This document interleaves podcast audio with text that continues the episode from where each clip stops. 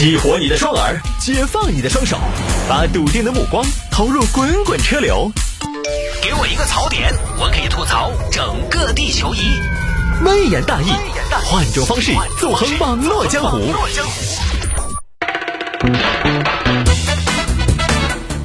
欢迎各位来到今天的微言大义，要继续跟您分享网络上一些热门的有意思的小新闻。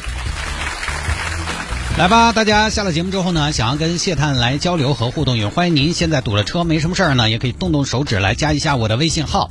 最近我在微信上面呢，因为大家也知道新冠肺炎疫情期间呢，也没什么社交活动，每天就是上班准备节目，然后呢。有空的话呢，天气好的话就到对面的桂溪公园啊走一走，看一看，拍拍照。那拍拍照呢，非常重要的一个素材。我也作为当今时尚界的一个弄潮儿呢，就是自拍。最近发了不少的自拍，很多朋友呢也在吐槽说，听众啊，听众现在要求太高了，你们把一个靠才华为生的一个主持人，非得逼成偶像啊？说，探哥，你的自拍姿势每次都是一样的，已经审美疲劳了。哎呀，你们对于一个大爷还有姿势上的要求。好吧，反正直男嘛，有的时候不太会拍照啊。我觉得我发那么多自拍照呢，已经干扰到大家的正常生活了。如果在姿势上再多变一些，可能有些听众朋友就觉得，呃，这个主持人到底怎么回事啊？你毕竟不是流量小生的年纪了，所以这个也很正常啊。我们也不像电视台的主持人那么多那么的会凹造型。如果你也想看看我最近一直都是用什么样的姿势来拍照的话呢，也可以加我的微信号，拼音的谢探，数字的九四九四，拼音的谢探，数字的九四九四，加为好友来跟我留言就可以了。那么回听我们的节目呢，也简单啊，搜集小哥再见喜马拉雅或者蜻蜓 FM，在上面直接来搜索“微言大义”就可以找到往期的节目了。这段时间这个天气呢，反正你看，昨天阳光灿烂的，今天突然就阴了起来，也是乍暖还寒。我今天穿的跟昨天差不多，今天就在办公室待着，觉得还有点冷。因为最近呢，像这种大型的写字楼，基本上都把中央空调关掉了，大家千万还是要注意身体，不要感冒了。星期一那天不是，呃，星期一降温，对吧？星期一那天成都降温嘛，那天下了大半天的雨，我记得。然后我又出去了一趟，那天衣服呢又没穿够。在雨中走了相当长一截路，大概是中午的时候走的。到了下午上节目之前，我就觉得，哎呦，浑身肌肉酸痛，也不太舒服。我说糟了糟了，你你想嘛，这两天感冒了，那个不得了。我虽然可以休假离得开大家，大家离不开我呀，是吧？我说不行不行不行不行。后来回到家呢，结果那天晚上回到家吃了东西睡了，第二天起来，哎，发现可能是没吃东西没休息好。就这段时间千万要注意身体，不要感冒了，周围人都要嫌弃你。好吧，最近有听众朋友说，探哥摆一下国产特斯拉减配的事情，因为他呢就是特斯拉 Model 3的用户。这个我其实，在节目里边聊过很多次特斯拉了，因为我短时间呢，我个人暂时没有考虑纯电动车，所以我在聊的时候呢，难免我会明确的告诉大家，为什么我对电动车会在目前呢持一个观望态度。那么，其实我本人并不排斥电动车，只是觉得电动车纯电动。与我现在的用车情况来说呢，我觉得还不太合适。那么，呃，在这个过程当中，必然会涉及到一些它对我来说不太适用的地方。这儿又让聊呢，就是给人一种特斯拉黑或者电动车黑的感觉。其实我跟特斯拉也算无冤无仇，而且我个人还挺喜欢的，就是经济上呢也不太允许，对吧？而且这次传出来这个减配这个事情呢，其实也不是不是说帮特斯拉说话，特斯拉也解释了。这次呢，是因为这个特斯拉上海超级工厂在二月十号就复工了，但是呢，因为供应链的问题，所以它的部分车型搭载的是 HW 二点五的系统。随着供应链的恢复呢，公司承诺将陆续免费更换 HW 三点零。这个是什么意思呢？就是自动驾驶硬件的不同版本啊，一个是二点五，一个是三点零，相当于一个是 i 七酷睿 i 七，一个是 i 五，后者呢是前者的升级。那么大家也知道，特斯拉主打的除了电动，就是它的自动驾驶也是业界十分领先的。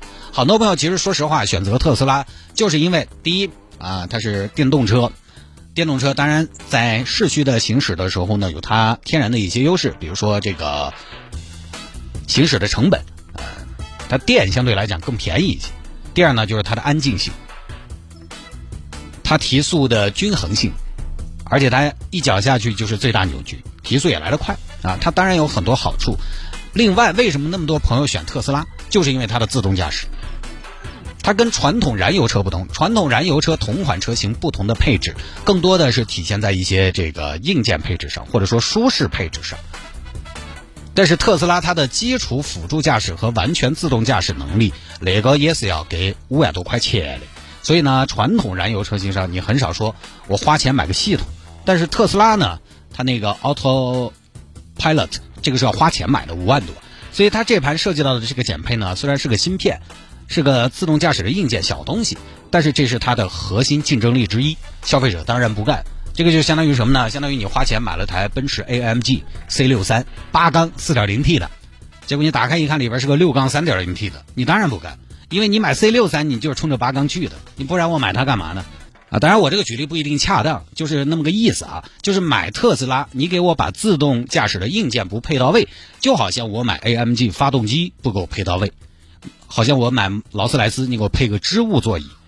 好像我买保时捷的跑车，你跟我说这不是水平对置发动机，那是你的灵魂呐。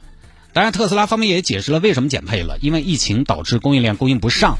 呃，包括现在马斯克他在最新的这个社交平台上，他也说了，他说其实不影响大家使用，呃，说这个合情合理。但是我觉得呢，虽然你解释的很对，啊，也有你的道理，但是不太老实的地方在于这种事情。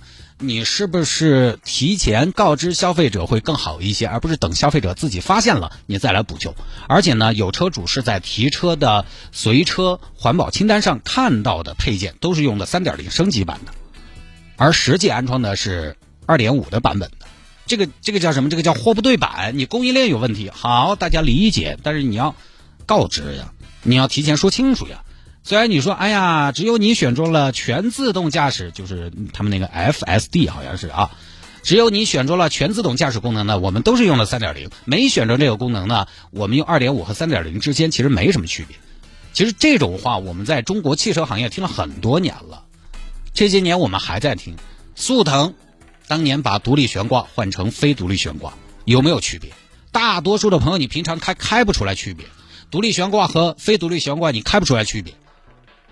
有些车型国产之后铝换钢，重量增加有没有区别？你也开不出来区别。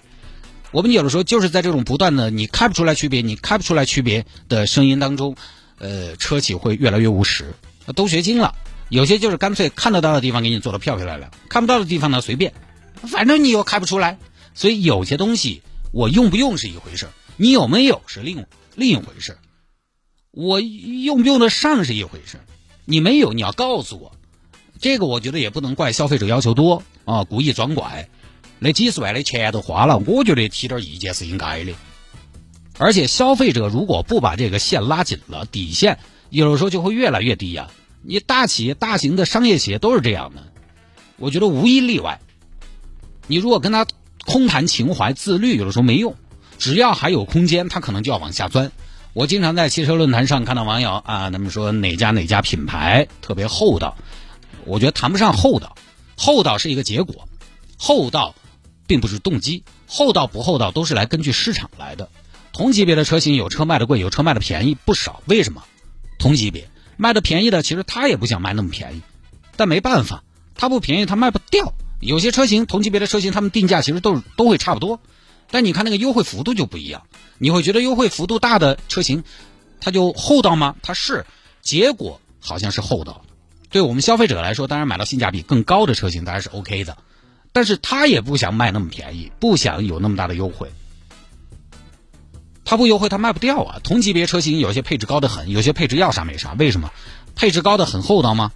结果来说是厚道，但它主要还不是因为竞争力要差点不管是品牌也好，还是这个，也就所谓的血统也罢，又或者说营销做的没有那么好。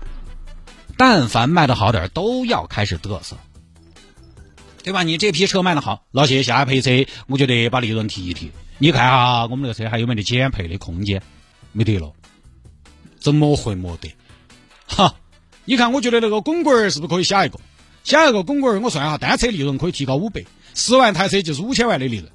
行，李总，我明白了，您的意思就是当三轮车卖，就当你的销量达到一定水平了，想方设法提高单车利润的空间是必然的。你纯靠走量，你你的生产线是有规模的，而且盲目的扩大你的生产能力其实是有风险的。就这种走量的车企其实都差不多，也不要说哪个好的。你看我们这些年经常听说哪些品牌厚道，各位啊，我经常看到说，比如说沃尔沃比较厚道，凯迪拉克比较厚道，确实啊，它同级别配置高，价格呢也相对实惠。但确实，你看它的市场地位，至少在中国市场来讲，要在所谓的二线豪华品牌里面站稳，它都还面对比较激烈的竞争，都需要努力。然后还有哪个厚道？这些年我听的最多的应该是法系车比较厚道。法系车，各位法系车车主收音机前也不要生气，法系车现在在中国市场占有率几乎都要没了。你再不厚道点，你想干嘛？你反过来你看一下 BBA，BBA 的中大型车这个级别，啥啥都要选装，四五十万的车连个无钥匙进入都要选装，你就觉得啊，这种现在十万块钱的车都有这种配置吗？它配置低，优惠少，它就不厚道。那为什么？因为它卖的好嘛。哼，我就这个配置，我就这个配置，你们还不是要买？我疯了，我要那么厚道干嘛？所以这些走量的品牌，你都不要指望它自己有多厚道，都是根据市场来的。市场行情不好，行吧，我们就加点配置嘛。市场行情好啊，去了去了去了。所以啊，也不用只是看到特斯拉，特斯拉现在呢也是树大招风，很容易成为舆论焦点。其实各个品牌在中国市场多而不少有些啊，不说减配，配置上的变化，呃，这也是很正常的。它有些减配呢是完全出于赚钱的考虑，有些减配呢它也是针对中国市场消费者的一些喜好做出了一定的取舍啊。你比如说空间更大，空间更大，其实这个理论上相对于我们传统认为的标轴车型，它是要，比如说它相对进口车型它加长了，哎，那个多多用料嘛，肯定是这个是属于增配嘛。对吧？它也是一个配置上的变化。你比如说，空间更大、更舒服，我就把椅子坐厚一点。然后，中国消费者他喜欢科技配置，我就给你多配一点。如果中国消费者你对动力没有那么高的要求，反正你也开不快，我就把发动机给你整点低功率。反正我是觉得这个事情呢，有人维权，有人不满是个好事情。